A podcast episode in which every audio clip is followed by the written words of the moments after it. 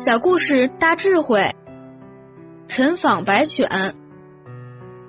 宋朝的时候，有个读书人叫陈访，他家十三世的子子孙孙都同住在一起，家里共有七百余口人。他们遵守祖宗的遗训，不分家，而且不请佣人，所有的活儿都自己做。这样做好不好？好。真正让孩子去学习劳动，孩子才知道感恩。假如孩子很会花钱，他就很奢侈，家里的活什么都不做，他会如何？懒惰又奢侈，又不知道感恩。所以，一个不勤劳所延伸出来的坏习性可真不少。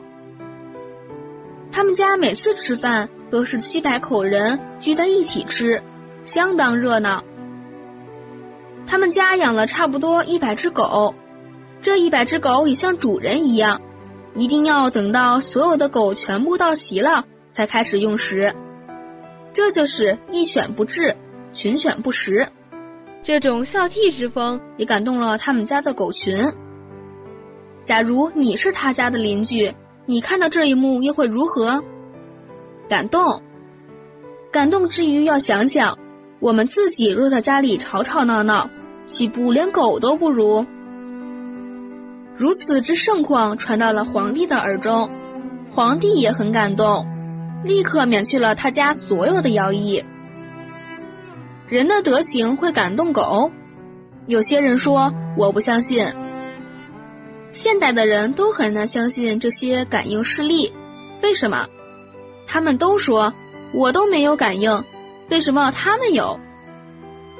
会说这种话的人，是没有认真去想一想自己的存心，与圣哲人的存心有什么不同？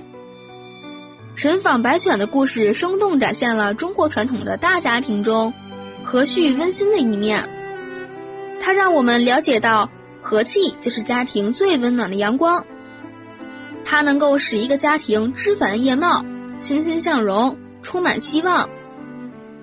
美满的家庭更是国家未来栋梁成长的温床。